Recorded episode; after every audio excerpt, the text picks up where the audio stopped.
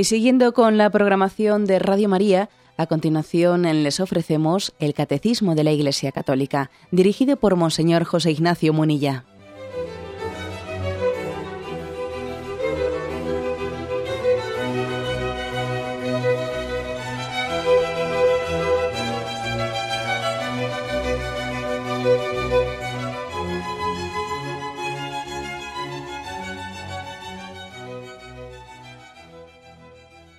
Cordial saludo a todos los oyentes de Radio María.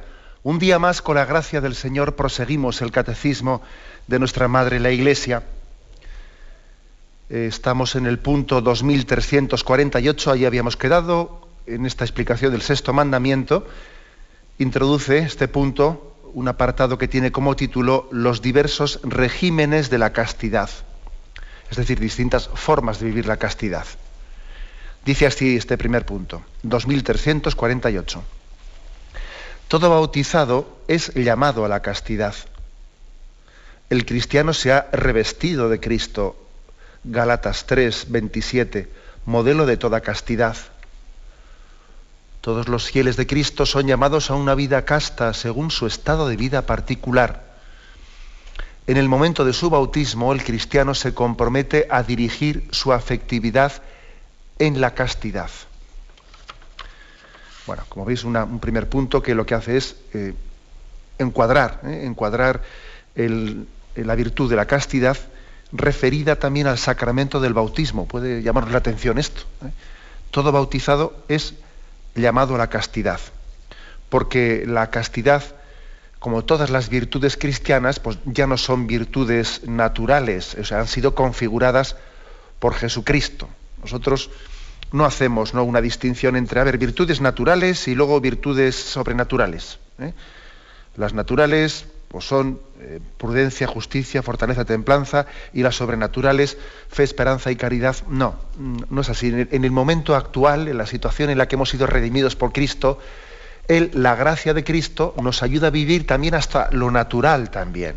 ¿eh?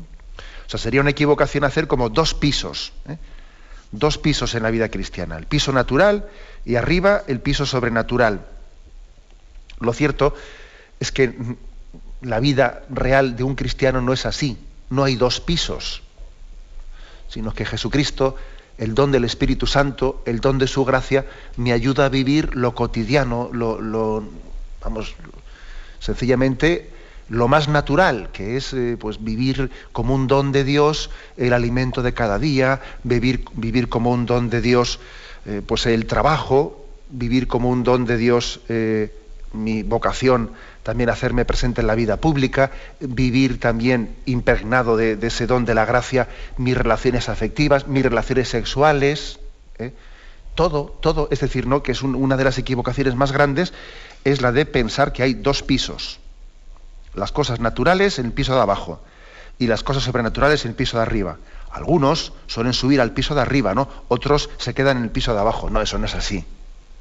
Eso no es así. ¿eh? Y esto es una, es una, visión mm, que hace daño. Hace daño porque plantea una especie como de dualidad, ¿no? ¿Qué es la vida cristiana? Pues la vida cristiana es una vida espiritual que es como en estancos aparte, como si de vez en cuando hacemos un pequeño alto en el camino de la vida natural y nos dedicamos de vez en cuando a cultivar lo espiritual. En departamentos estancos, ¿no? hay que eso es un error. Desde esta visión ¿eh? se dice, bueno, pues todo bautizado es llamado a la castidad. Nosotros, desde el momento en que hemos sido bautizados, desde el momento en que hemos sido insertados en Jesucristo, acordaros que explicábamos el bautismo en su día como una especie de injerto nosotros éramos como insertados, como injertados en Jesucristo. Esa imagen del injerto, bueno, pues yo creo que sirve. El injerto es como una pequeña rama ¿no? que se introduce en un tronco, eh, un esqueje ¿no? que se introduce en un tronco para que lo que hace es coger, coger la savia, chupar la savia de, de la vida que tiene ese tronco. ¿no? Así nosotros en el bautismo, nosotros somos injertados, ¿no? En Jesucristo para que, la vida de Cristo, para que la relación que tiene el filial con el Padre y esponsal con el Espíritu, pues esa relación que Él tiene sea la, o nosotros hagamos nuestra esa vida. Bueno, pues aquí como veis, lo, natural y lo sobrenatural quedan fundidos. La imagen es esa, ¿no? Quedar fundido. Entonces aquí lo que se viene a decir es que el bautizado, el bautizado eh, está integrado, o sea, su sexualidad ¿eh? está integrada en la vocación al amor. ¿Qué significa virtud de la castidad? La integración de la propia sexualidad en la vocación al amor a la que Dios nos ha llamado cada uno. Afectividad integrada en la vocación al amor. Eso por creación, ¿eh? eso porque somos criaturas de Dios. Pero claro, en el bautismo eh, no únicamente se nos dice lo que por creación todos estamos llamados a ser, sino que además se nos da la gracia de que en Jesucristo eso se nos hace posible. Jesucristo es el camino, eh, es el modelo en el que e, esa integración de mi afectividad en la vocación al amor es posible. ¿Mm? Es posible. Porque una cosa es la, ley, de Dios, la voluntad de Dios, pero otra cosa es que sin la gracia de Dios, pues muchas cosas que deberían de ser no soy capaz de hacerlas. ¿no? Entonces, el bautismo me da la gracia para que yo, insertado, injertado en Jesucristo, pues yo ordene mi afectividad ordene mi afectividad a la vocación al amor para la que Dios me ha creado. Puede parecer esto muy místico, ¿eh? no, pero es que aquí, como he dicho antes, lo místico y lo ascético, lo natural y lo sobrenatural, aquí todo queda unido. Si precisamente uno de los grandes dramas de nuestra vida es la, dualidad, ¿no? ese dualismo, mejor dicho, ¿no? ese dualismo que tenemos entre, entre religioso y mundano, sobrenatural y natural. No, no hay, no hay un dualismo entre religioso y mundano, entre natural y sobrenatural. Todo está en Cristo, en Cristo todo está unido en, para la gloria de Dios Padre. ¿eh? Es decir, todo está conducido a la gloria de Dios Padre. Acordaros de ese texto de Pablo que dice, todo es nuestro, nosotros somos de Cristo y Cristo es de Dios Padre. Todo está, eh, todo confluye en Cristo está finalizado en la gloria de Dios Padre. Entonces digamos que aquí se dice, en este texto, que el cristiano se ha revestido de Cristo.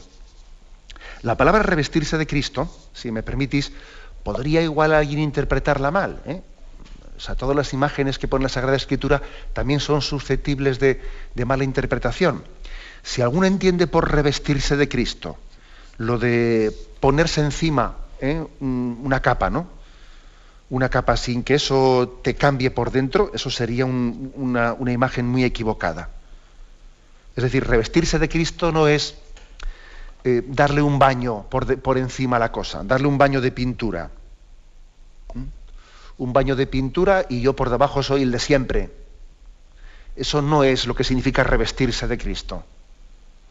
Es un error. ¿eh? me imagino que los oyentes que llevan más tiempo en este programa recordarán ese ejemplo que he puesto en alguna ocasión hablando de la gracia, el ejemplo de cómo Lutero, Lutero, eh, quien tuvo aquella ruptura eh, con la Iglesia Católica, iniciador de la Reforma Protestante, Lutero se enfrentó eh, con una concepción de la, de la justificación pues muy distinta a la concepción católica. Y la concepción de Lutero es esta, es decir, es entenderlo de ser revestidos de Cristo pues como una capa que me tapa por encima. Es más, él llega a poner un ejemplo, ¿no? Dice, ¿cómo nos, eh, cómo nos justifica Dios? ¿Cómo nos...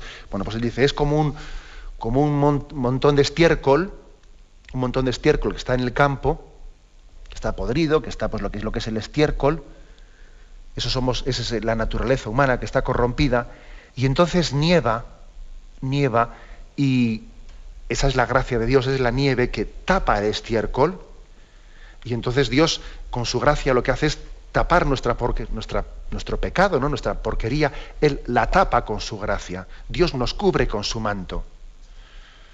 Claro, eh, es muy tentador ¿eh?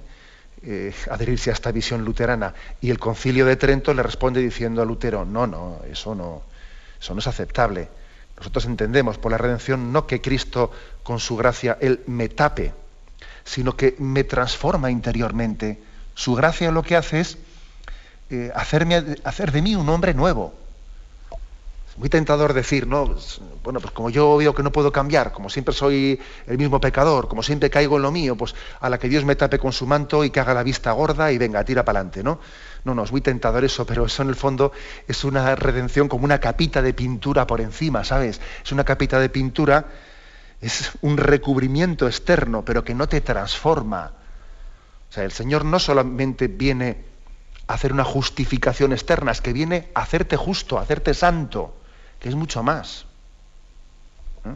Luego, frente a la tentación de la capa de pintura por fuera que me tape, eh, hay que entender ser revestido de Cristo en un sentido mucho más profundo. ¿no? Revestido de Cristo es que Él se funde conmigo. Y fundirse es que transforma todas mis, eh, pues digamos, mis, mis zonas interiores, mi afectividad. Está integrada en Cristo para gloria de Dios Padre, ¿no? y por tanto no hay ese dualismo, sino hay una integridad, una unidad de vida.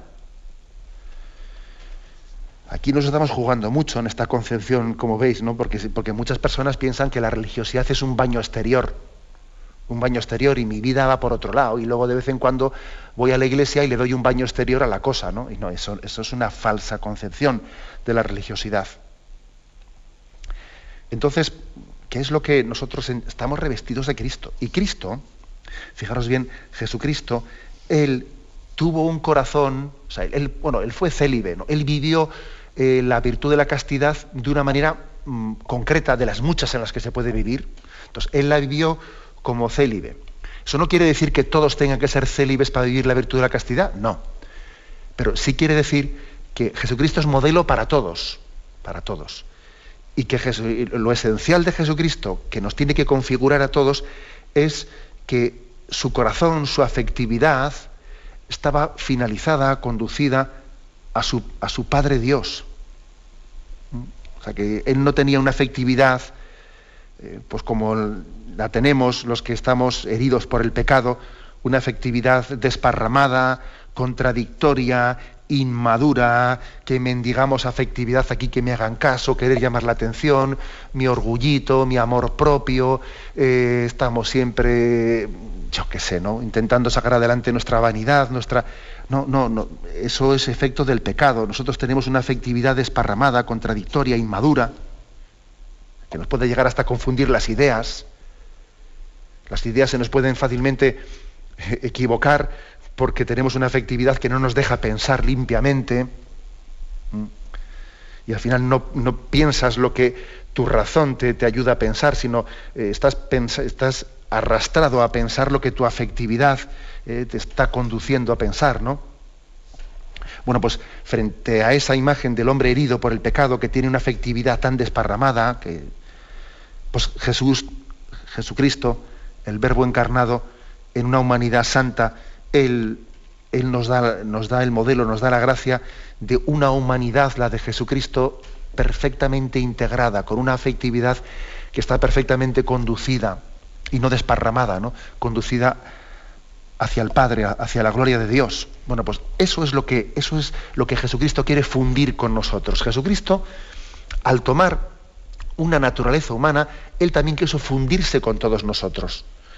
Y entonces también hacer que nuestra afectividad y nuestra sexualidad también se, se configuren con esa unidad de vida que él tenía, ¿no? Y entonces también nosotros tengamos la virtud de la castidad integrada en la vocación al amor.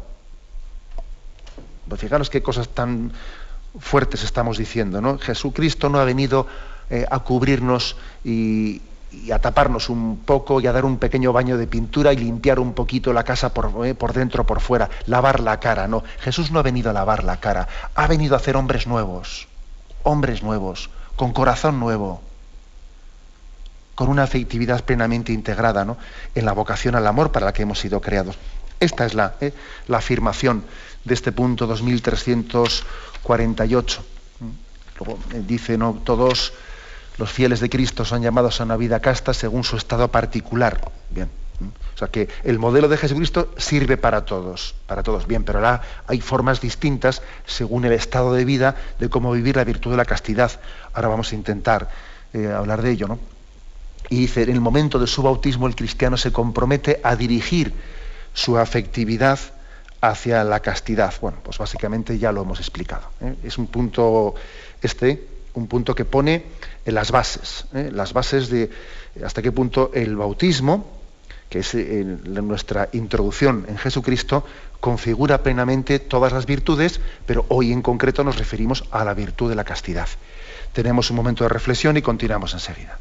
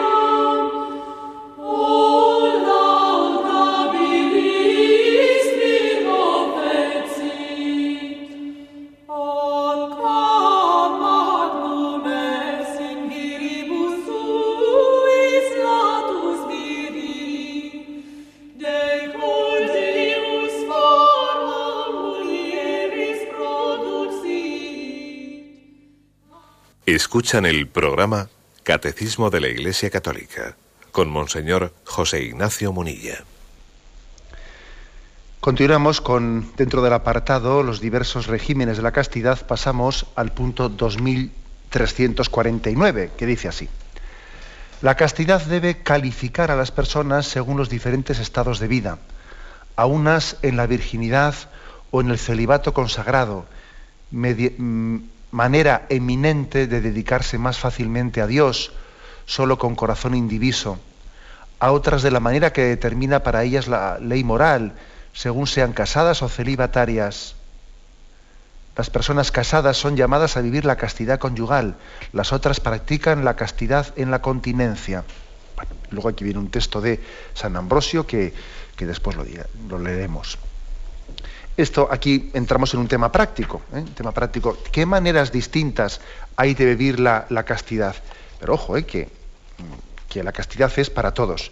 Ya dije uno de los primeros días que comenzamos con el capítulo, con el mandamiento sexto, sexto mandamiento, que yo sé que muchas veces se confunde el lenguaje cuando se dice, claro, parece que la castidad es voto de castidad, y a veces confundimos la palabra castidad con la continencia, con, con el la renuncia al ejercicio de la sexualidad. Bien, eso es una pequeña equivocación. ¿eh?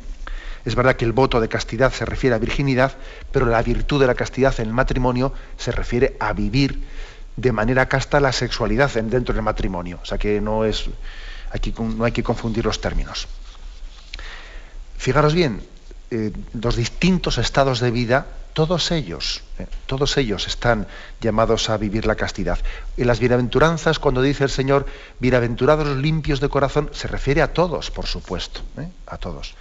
Aquí se nos remite al punto 1620, donde dice que estas dos realidades, el matrimonio y la virginidad por el reino de los cielos, vienen del mismo Señor. Es Él quien les da el sentido y les concede la gracia indispensable para vivirlos conforme a su voluntad. O sea, tanto el matrimonio como la virginidad vienen del mismo Señor y llegan y llevan al mismo lugar, a la misma meta. ¿eh? Yo a veces he puesto el ejemplo de, eh, de, que se puede subir al monte por un lado de la ladera o por el otro lado de la ladera, pero al final se lleva a la misma cumbre. Bien sea por la vocación del matrimonio o bien sea por la vocación de la vida consagrada, se lleva a la misma meta. Tenemos que purificar pues una, eh, pues una rémora auténtica que tenemos en nuestra cultura, fruto de lo que decía yo antes, ¿no? de, esa especie de entenderlo que hay como dos pisos, lo natural y lo sobrenatural, ¿no? Tenemos una rémora que parece que eh, el sacramento del sacerdocio, los votos religiosos, pues son una, una vía religiosa, mientras que el sacramento del matrimonio es una vía mundana. No, mire usted, es tan religiosa y tan vocación de Dios es una como otra, vienen del mismo Señor y, y por lo tanto es un camino o otro camino que Dios da a cada uno para llegar a la misma meta, que es la unión perfecta con el Señor. Ahora, con matices distintos, ¿eh? con matices distintos. En la virginidad, en, la virginidad o la vida consagrada, el celibato consagrado, eh, uno se dedica plenamente al Señor, se entrega plenamente al Señor con un corazón indiviso, dice aquí, con un corazón indiviso. ¿Qué quiere decir? Pues vamos a ver, pues quiere decir que eh, está adelantando a esta vida lo que va a ser eh, nuestra vocación en la vida eterna para todos, para todos. Sea, somos conscientes de que el Señor nos dice claramente en el Evangelio de que la vida matrimonial eh, no es una vocación eterna, sino que es una vocación transitoria. En el cielo no habrá esposo ni esposa, marido o mujer, sino que todos seremos como ángeles en la contemplación del Señor. Allí, digamos, nuestro corazón estará entregado directamente al Señor. No tendremos un grado de dependencia afectiva. Esa mediación afectiva del esposo y la esposa como la tenemos en esta vida. Eso es algo, y, eh, algo muy claro ¿no? en, los evangelios al igual que también los demás sacramentos, por ejemplo la Eucaristía, también la Eucaristía no tendrá lugar ya en la vida eterna. La Eucaristía es, es, un sacramento para el camino. Cuando lleguemos a la vida eterna ya la Eucaristía deja de tener sentido, porque allí somos una sola cosa ¿no? con el Señor. Le, vemos directamente, no a través del pan o del vino, sino que bueno, nuestro encuentro ya es directo, sin mediaciones, ¿no? Sin mediaciones. Bueno, pues pongo el ejemplo de la Eucaristía y lo comparo con el del matrimonio. También el matrimonio es una mediación. Ahora es algo, fijaros con qué lo comparamos, ¿no? Es tan santo el matrimonio que me atrevo a compararlo con la Eucaristía. Porque el esposo y la esposa son una mediación, es como un espejo que Dios ha puesto al lado mío para que yo me una a Dios a través de mi marido, me una a Dios a través de mi esposa.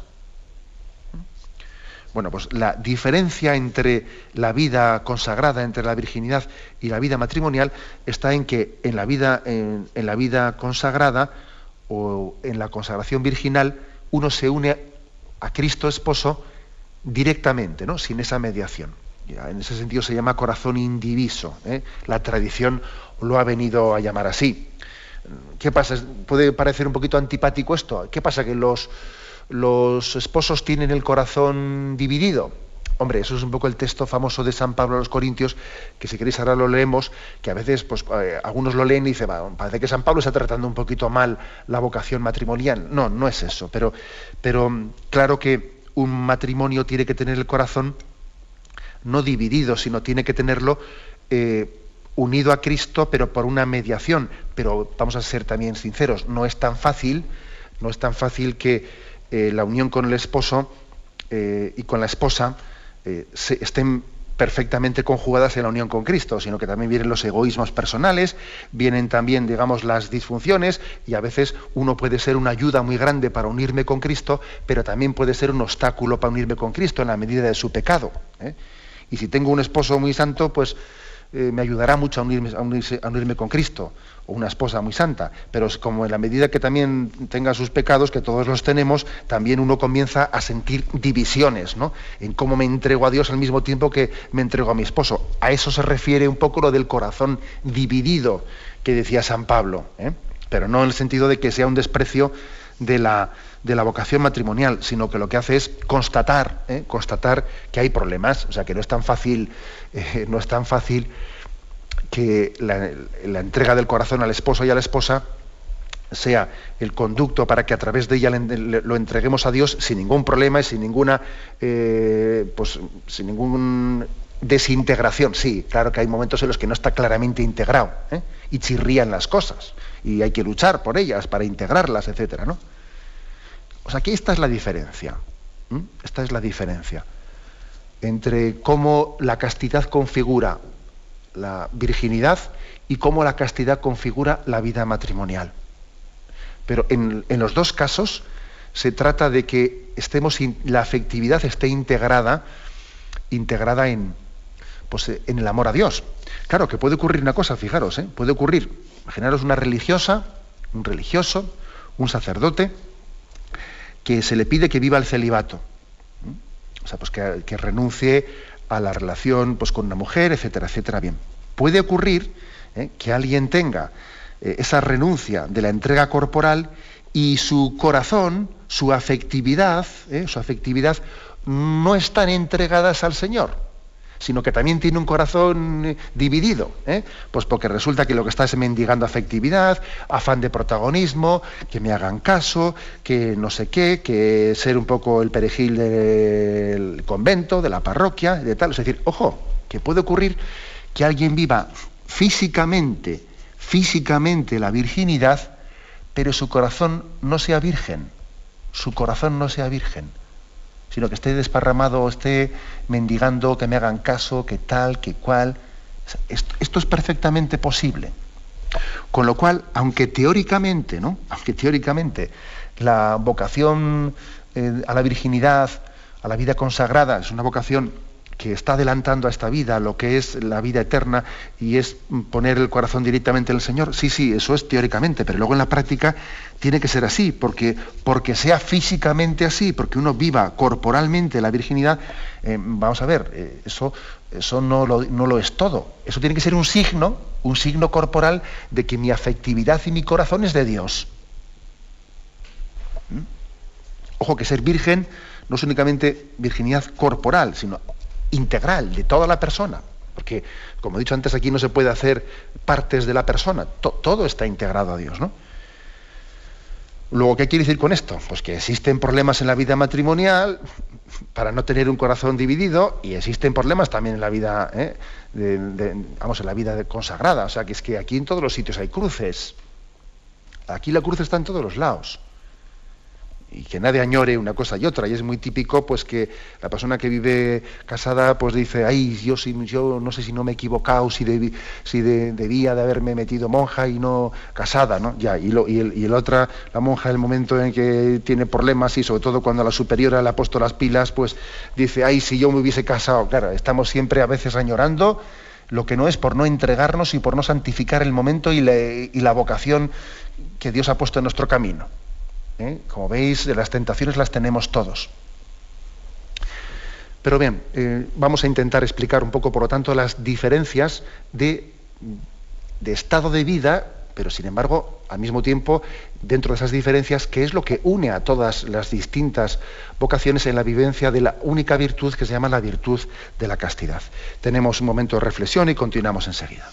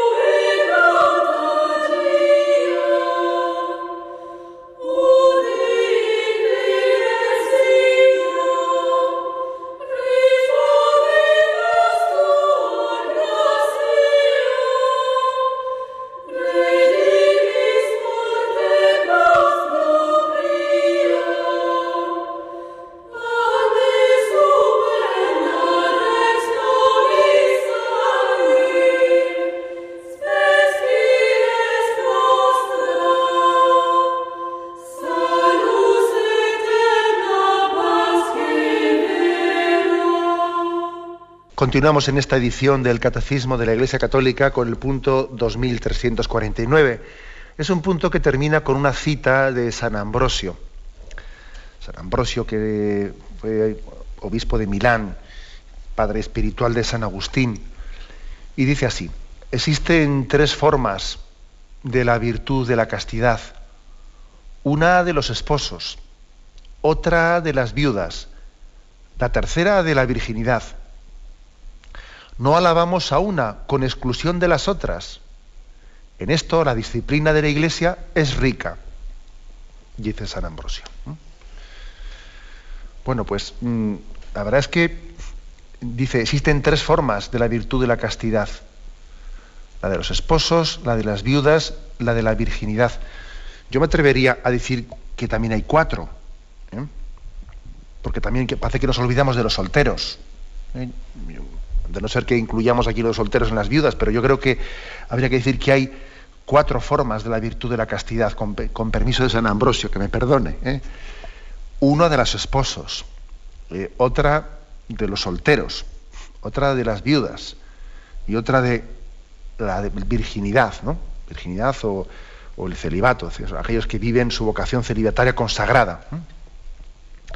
Bueno, pues mm, hay formas distintas, ¿no? Eh, los esposos, evidentemente, como ya iremos explicando, los esposos están llamados a vivir la virtud de la castidad, pues teniendo una entrega sexual entre ellos honesta, eh, pues que sea expresión de auténtico amor y no de utilización de uno egoísta eh, al otro, que sea una sexualidad integrada en el amor, abierta a la transmisión de la vida, con una sexualidad entendida como expresión del amor de Dios y instrumento de la donación de la vida, ¿no? Abierto a la vida, bueno, eso está claro. Eh, por otra parte, mm, está el, caso de los, de los que están consagrados virginalmente al Señor. Como he dicho antes, hacen una renuncia por el reino de los cielos. Hacen una renuncia. Yo, yo aquí también pondría pondría que a veces se subraya mucho cuando se habla de la vocación a la virginidad, la renuncia, jo, qué renuncia tan grande han tenido, ¿eh?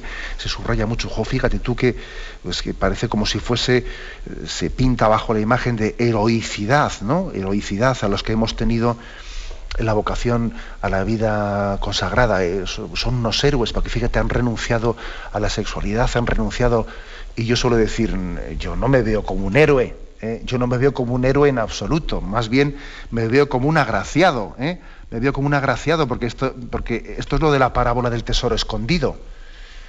La parábola del tesoro escondido que viene a decir, eh, cuando alguien descubre un tesoro va y vende todo lo que, todo lo que tiene para poder comprar el terreno donde, donde estaba el tesoro. Es decir, la vocación a la virginidad, lejos de ser presentada como una especie de renuncia y, eh, pues, heroica que ha hecho alguien, que va, pues si es que es, si es que es un chollo, si es que es un don de Dios, el que el, que el Señor se te presente como esposo de tu vida, bajo esa imagen esponsal, ¿eh? Eh, con una unión directa de amor con Él. Entonces también subrayemos esto, subrayemos que los que tienen la vocación a la vida, a la vida consagrada, son unos agraciados agraciados. Ahora, es verdad que tenemos que vivir con autenticidad eh, nuestra vocación virginal, con autenticidad. ¿eh? Siendo, como decía antes, pues no únicamente eh, castos o vírgenes en el, en el cuerpo, sino también en el espíritu. De lo contrario, parece que, como pasa en todas las vocaciones, los que somos agraciados nos convertimos en desgraciados. ¿eh? Claro, si, si tú tu vocación no la vives en intensidad, lo que era una gracia, después se, se acaba convirtiendo en una desgracia. Bueno, y está también el caso, uno dice, ¿y el caso de los, de los solteros? Hombre, el caso de los solteros, aquellos que están llamados al, matrimonio, bueno, pues... Eh, Hablaremos de esto el día mañana si Dios quiere. En el caso de los solteros, están llamados a vivir pues, su noviazgo, su noviazgo en una relación de pureza y de castidad, sabiendo reservarse para la entrega matrimonial y distinguiendo bien lo que es la etapa del noviazgo con la etapa del matrimonio y no confundiéndolas, porque el noviazgo es una etapa eh, de discernimiento, de preparación, y mientras que el matrimonio ya no es una etapa de discernimiento. Algunos se ponen a discernir fuera de hora. Ni usted, no discierne ahora que usted ya está casado. ya está discernido. Mientras que eh, usted tiene que haber discernido en el noviazgo. Luego, digamos que el noviazgo es una etapa de discernimiento en la que se vive en pureza para que también esa pureza nos dé más libertad. Más libertad en el discernimiento. Y esperando la bendición de Dios para la plena entrega sexual en el matrimonio. Y luego está también el caso, pues hombre, pues de los, mm, no de los solteros que están preparando el matrimonio, camino del matrimonio, sino de los solteros que por lo que fuere están en un estado de vida en el que, en que va a ser una soltería pues permanente, no se van a llegar a casar. ¿eh? O también está el caso de las viudas, ¿eh? que yo creo que es similar al de los solteros permanentes, ¿no? El, caso de, las viudas o de los solteros permanentes, ¿cómo lo entendemos? Pues hombre, pues yo creo que lo entendemos, es decir, viven, viven un celibato pero no consagrado o sea, viven un celibato aunque no sea en el marco de una, eh, de una vocación reconocida por la Iglesia con una eh, determinada consagración, incluso litúrgica, pero sin embargo están llamados a vivir ese mismo celibato. ¿eh? O sea, es decir, que las viudas, los viudos, que no vuelven a casarse, los solteros, que no llegan a casarse, sino que son, digamos, solteros permanentes, unos y otros, están llamados a, vivir mm, pues, de una manera célibe, teniendo una relación esponsal con Jesucristo directa, sin la mediación de esposo o esposa. Yo suelo decir, que me lo escuchasteis cuando hablé del tema de la vida religiosa aquí, pues que hay más similitud ¿no? en la manera de vivir, por a nivel interior, ¿eh? a nivel interior personal, luego otras cosas son distintas, pero a nivel interior hay más similitud entre el soltero permanente o la viuda permanente y el religioso, que eh, la manera de vivir su afectividad comparándola con la de un casado. Hay más similitud, ¿eh? porque tiene una, una entrega directa del corazón a Jesucristo sin la mediación del esposo o la esposa. Es verdad que el religioso o que el sacerdote célibe, eh, pues esa, esa, entrega directa a Jesucristo ha sido hecha en el marco de una vocación concreta, pues consagrada, elegida por la Iglesia, discernida por la Iglesia, etcétera. Pero bueno, los, otros casos, aunque no haya habido una mediación de la Iglesia, un discernimiento y unos votos religiosos, etcétera, eh, la misma vida, vida ha llevado a cabo ese discernimiento, ¿no? En la vida misma uno acepta la situación, la existencia de que me he quedado viudo viuda y no me voy a volver a casar, o no, no he llegado a buscar una pareja, por lo que fuere, ¿no? Y entonces me he quedado soltero y aunque no haya sido un discernimiento, etcétera, pero es la, realidad de la vida en la que yo encuentro la voluntad de Dios. En la que yo encuentro la voluntad de Dios. Ojo, entendiéndolo no como un fracaso, que esta es otra. ¿eh? Esta es otra, que también creo que mm, estamos llamados a, a purificar mucho esto, ¿no? a purificar el, imaginar mi vida, de qué manera concreta la imagino, si no cumple las expectativas mías que yo me había hecho, entonces es un fracaso. ¿no? Si cumple las expectativas, para empezar, si fuese así, todas las vidas son un fracaso. Porque yo mm, todavía no conozco a alguien que me diga que todas las expectativas eh, que tuvo eh, se acaban viendo realidad, ¿no? Aquello que decía, ¿no? Me acuerdo que en la película esa de Bella, tan hermosa y tan bonita de Eduardo Verástegui, mm, comienza la película diciendo, ¿no? Si quieres hacerle reír a Dios, cuéntale tus planes. ¿eh? Y seguro que Dios se reirá. Dirá, mira este lo que está pensando. Pues yo tengo pensado otra cosa, ¿sabes? Si quieres hacer reírle a Dios, cuéntale tus planes. Bueno, y este es uno de los motivos por los cuales solemos sufrir más en la vida. ¿eh? Pues porque yo había pensado encontrar un esposo, una esposa, había pensado un príncipe azul, había pensado que mi matrimonio fuese no sé qué, no sé cuántos. Pues mire usted, eh, pues las cosas no son así nunca. No son así nunca, ni los casados, ni los consagrados, ni los solteros, ni las viudas, no son así nunca. Luego, luego también la, castidad, la castidad supone un abrazar mi estado real, ¿eh? mi estado real. Es decir, es una, es una integración de mi afectividad, en la vocación al amor, en mi estado de vida, en mi situación concreta y presente, sin estar eh, soñando en otro escenario para empezar a hacer bien las cosas. Eh, como cuando uno eh, solo pues están viviendo el noviazgo y dice, Bueno, ahora no, lo estamos haciendo bien. No estamos viviendo la virtud de la castidad en este noviazgo, pero cuando, cuando nos casemos, entonces sí, vas a ver cómo entonces vivimos bien la castidad en el matrimonio. En absoluto. El que no ha vivido bien la castidad en el noviazgo, le va a costar vivirla en el matrimonio, ¿sabes? Y lo mismo digo, comparando otro tipo de situaciones, es decir, la castidad supone también un remangarse, remangarse y vivir mi estado concreto, mi estado de vida, y no el estado de vida teórico, de casado, soltero, eh, consagrado, no, sino un estado de vida en la situación concreta en la que estoy, pues vivirla con plena aceptación y con la conciencia de que Dios me pide aquí y ahora que mi afectividad pues, se la entregue ordenadamente. Bueno, pues podríamos concluir con una reflexión. ¿eh? Yo antes he puesto un caso, ¿no? He puesto un caso, es decir, vamos a ver, virtud de la castidad, ¿no? Entendida pues, como ordenamiento interno de toda mi vida, de toda mi afectividad, conducida, ordenada a la vocación del, al amor para la que Dios me ha llamado según mi estado de vida. ¿eh? Y he puesto un ejemplo, vamos a ver, he puesto, ojo, que se puede ser casto o puro corporalmente, corporalmente, sin serlo espiritualmente, ¿no? He puesto este caso. Por ejemplo, ¿no? Pues eh, el caso de, un religioso, sí, que exteriormente él vive su, su voto de virginidad, ¿eh?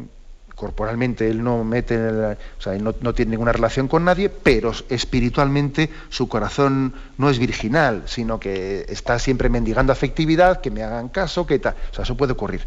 Ahora, hago yo la pregunta contraria. ¿Y se puede ser casto, se puede ser puro espiritualmente sin necesidad de serlo corporalmente? Pues tampoco. Tampoco se puede. ¿eh? Sería hasta una, una, pequeña tentación. ¿no? Le dices, bueno, sí, yo, yo quiero ser puro y quiero ser virgen espiritualmente, ¿no? en el sentido de que, quiero que mi corazón sea de Dios y, quiero que mi vocación sea el amor, pero sin necesidad de serlo corporalmente. No, no te engañes, no te engañes. También ¿eh? la virtud de la castidad, la pureza, configura nuestro cuerpo, no solo nuestra intencionalidad, también nuestro cuerpo. Porque no podemos disociar lo corporal de lo espiritual. ¿Eh? Por lo tanto, eh, la vocación a la castidad eh, tiene que ser no únicamente corporal, sino también espiritual. Y no únicamente espiritual, sino también corporal. Y las dos cosas tienen que estar plenamente integradas. Bueno, lo dejamos aquí. Hemos explicado hoy dos puntos, el 2348 y 2349. Si Dios quiere, todavía tenemos otro punto más referido al noviazgo. Ahora damos paso a la intervención de los oyentes. Podéis llamar para formular vuestras preguntas al teléfono 917-107-700. 917-107-700.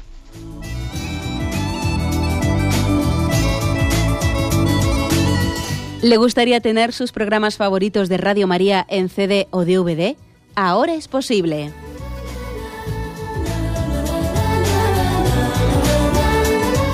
Le sugerimos que primero se informe en qué formato de audio lo puede escuchar en su equipo DVD o CD, teniendo en cuenta que no todos los lectores de CD pueden reproducir el formato digital MP3 en el que enviamos nuestros programas.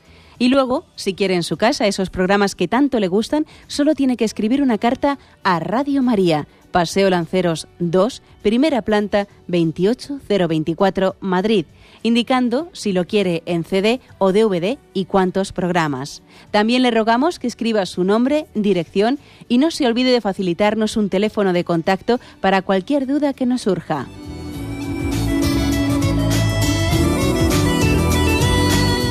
Radio María, más cerca de usted.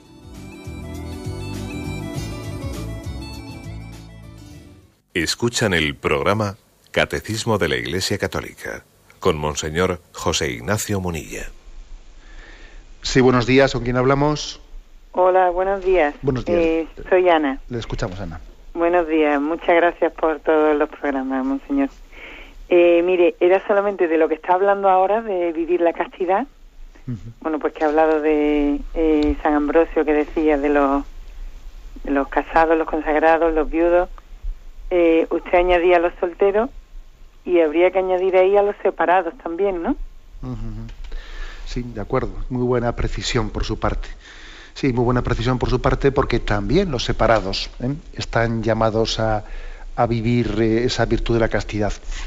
Y además tienen, digamos, mm, eh, peligros fuertes ¿no? y tentaciones fuertes de, poder faltar a ella, especialmente cuando una persona ha vivido el matrimonio y ha, recibido pues, la falta de respeto de su cónyuge y ha tenido que que sufrir y padecer una separación, pues porque su marido le ha sido infiel, o su esposa le ha sido infiel, ¿no? Y entonces ha tenido que padecer eso y vive, vive separado. Entonces es una gran tentación la de que alguien intente en ese momento compensar, compensar, o sea, buscar una compensación, diciendo, me han herido, me han sido, pues yo también me voy a tomar yo la revancha, ¿no? O sea, es decir, pues si conmigo no ha sido fiel, pues ahora yo, por despecho, también yo voy a eh, buscar mi, mi, revancha. Esa es una tentación frecuente en los separados. Y además así, es que vamos a ser claros, es que lo vemos, ¿no? Lo vemos que ha habido una separación, ala, y el otro como se ve hecho polvo y como ve que tiene una soledad, que ahora, porque ahora es verdad que en una separación uno tiene que llenar su afectividad. Y es una crisis tan grande y es un dolor tan grande el que ha padecido que la tentación que tiene, que va a tener de agarrarse a algo, en el sentido afectivo de la palabra, es una tentación tremenda. Y supone un, eh, pues una disciplina interior muy fuerte y muy grande de decir, a ver cómo ordeno mi vida. Es decir, en este momento de separación, cómo lleno mi vida en mi relación con Jesucristo, en mi oración, en mi vida interior, en mi relación con los hijos, con mi familia, eh, con mi entrega apostólica, muchas personas que también en su separación igual eh, deciden entregar su, vida al prójimo, a los necesitados, etcétera, para ordenar interiormente esa afectividad. ¿eh? Luego creo que la, que la llamada que ha hecho el oyente pues es muy oportuna, muy oportuna. Damos paso a una siguiente llamada. Buenos días, ¿con quién hablamos? Buenos días, monseñor. Soy Anchón. me gustaría, por favor, eh, pues eh, que cuando hable de otras religiones, que sobre todo eh, remarque la unión, los beneficios de, la unión, como cuando Jesús hablaba en la Biblia, te pido por ellos para que sean uno, como tú y yo somos uno, básicamente pues para reconocer que los católicos no somos los perfectos, sino que tendremos algo que aprender de los demás. Mm. Y básicamente porque me encanta cómo nuestro catecismo habla muy bien en torno al ecumenismo, Muchas gracias. De acuerdo, Anchón. Pues nada, también recibo tu corrección con mucha con mucha humildad porque creo que tienes razón. ¿eh?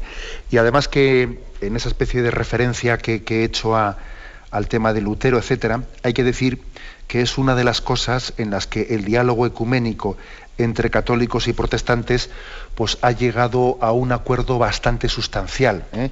La Iglesia católica con la Iglesia protestante firmaron hace unos años un acuerdo sobre el decreto de justificación, que es precisamente ese caso que he puesto ahí de Lutero y tal y cual, en el que, bueno, pues había un consenso bastante grande. ¿eh?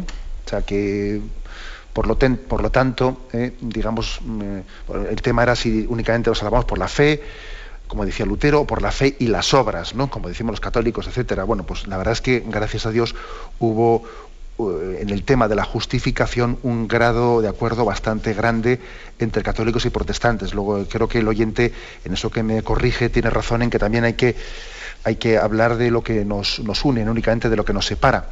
Aunque bueno, yo la verdad es que he utilizado el ejemplo de Lutero, pues no para hablar de los protestantes, sino para hablar de nosotros mismos, de nuestra concepción interior. ¿eh? Adelante, damos paso a una nueva llamada. Buenos días. Eh, buenos días. Sí. Mire, soy madre de un adolescente, entonces quisiera saber, a ver qué me puede decir usted, qué puedo decir a mi hijo cuando sé que se está masturbando. Gracias. Pues mire, vamos a hablar de eso, ¿eh? vamos a hablar de eso mm, estos, estos próximos días, hablaremos específicamente de la masturbación, queda poquito, eh, poquito tiempo para, para, llegar a ese punto, pero aunque sea brevemente, le digo, pues yo creo que a su hijo tiene que decirle, mira, la sexualidad tiene tres dimensiones. Una es configurar tu propia personalidad masculina o femenina, otra es ser un instrumento de entrega de tu, afectividad y de tu amor, y otra es la transmisión de la vida. Está claro que la, masturbación, pues él, no está eh, expresando su amor a nadie, a otra persona, ni está abierto a la transmisión de la vida, con lo cual de alguna manera es una utilización de la sexualidad al margen de la vocación para la que Dios ha creado.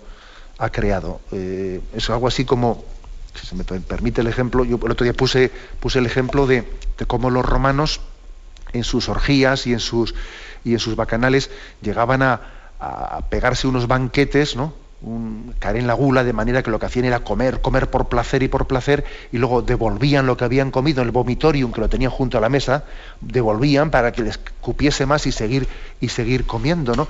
Ese, ese devolver es una imagen también de que en vez de entender la comida como un alimento, se entiende como una búsqueda egoísta de placer. Algo así pasa también ¿eh?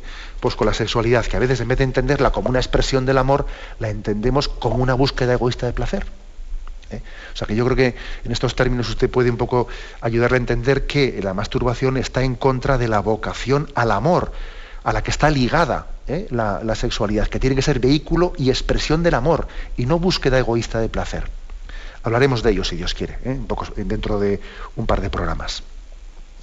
Adelante, damos paso a un siguiente oyente. Buenos días.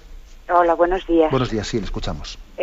bueno, la, dos preguntas y una me la acaba de resolver. Y la siguiente pregunta que le quería hacer era qué es lo que pasa con, con las personas que estamos separadas y con nuestra castidad. Con, bueno, si no, mm, al no poder rehacer eh, otra vez nuestra vida sentimental. De acuerdo. Sí, gracias. Me parece que el oyente quizás no, haya escuchado una llamada que ha hecho una, eh, eh, pues, un oyente anterior en la que también había preguntado por lo mismo. Pero evidentemente las personas que están separadas pues mm, tienen, uno dice, bueno, no podemos rehacer nuestra vida sentimental.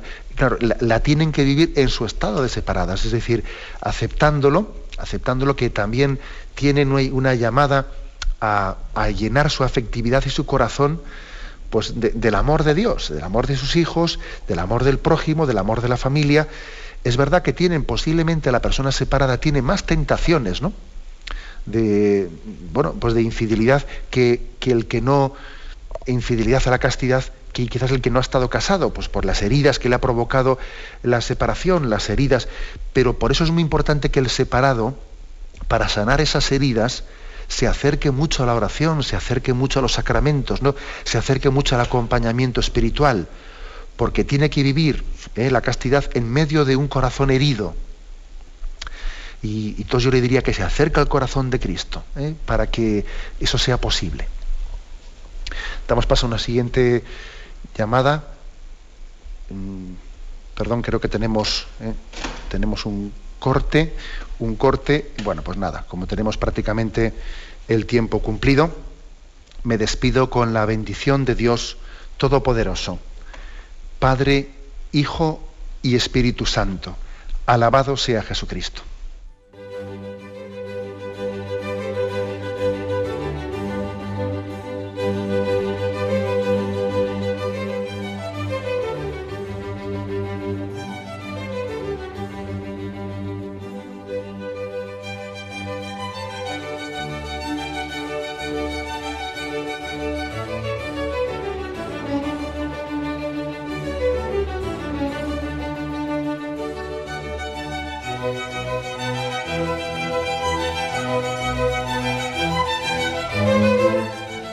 Podido escuchar en Radio María el Catecismo de la Iglesia Católica, dirigido por Monseñor José Ignacio Munilla.